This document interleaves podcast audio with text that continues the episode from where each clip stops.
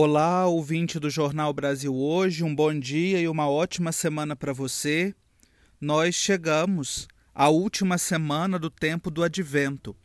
Esta semana, chamada Semana do Ó, em que a liturgia nos apresenta por sete dias consecutivos antífonas iniciadas com a invocação Ó.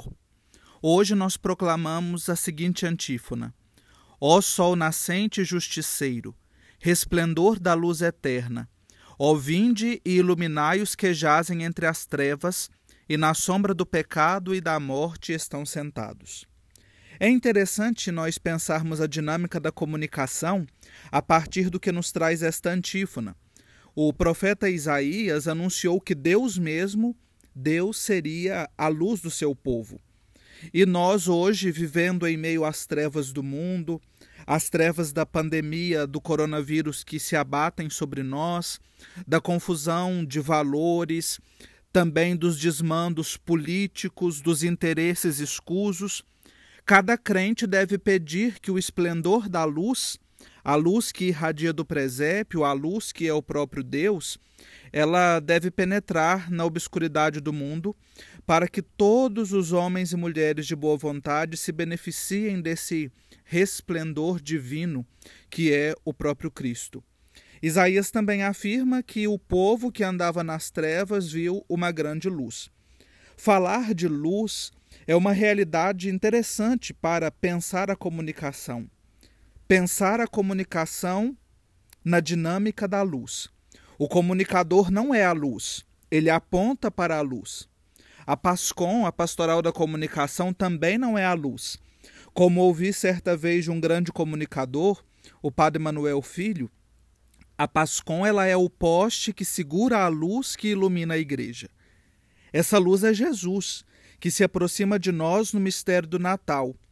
Isso demonstra também olhar e pensar que nós não somos a luz, mas que nós apontamos e fazemos visível a grande luz é, demonstra também a humildade que o comunicador deve ter no seu caminho para exercer com grandeza e ousadia a sua missão.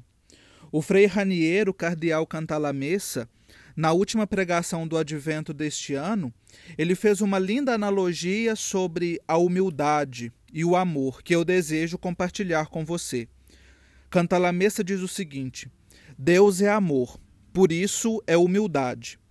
O amor cria dependência da pessoa amada, uma dependência que não humilha, mas torna felizes. As duas, as duas frases, Deus é amor e Deus é humildade, são como dois lados da mesma moeda. Mas o que significa a palavra humildade aplicada a Deus e em que sentido Jesus pode dizer: Aprendei de mim, porque sou manso e humilde de coração? A explicação é que a humildade essencial não consiste no ser pequeno. Pode-se ser pequeno sem de fato ser humilde. Não consiste no considerar-se pequeno.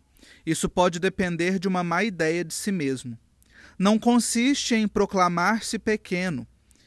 Pode-se dizê-lo sem crê-lo. Consiste em fazer-se pequeno e fazer-se pequeno por amor, para elevar os demais. Neste sentido, realmente humilde é somente Deus. Que assim nós, comunicadores, aprendamos de Jesus o humilde amor e esperança, aprendamos dele para a nossa missão de comunicar. E na oportunidade, eu desejo a você e à sua família os meus mais sinceros votos de um Feliz Natal.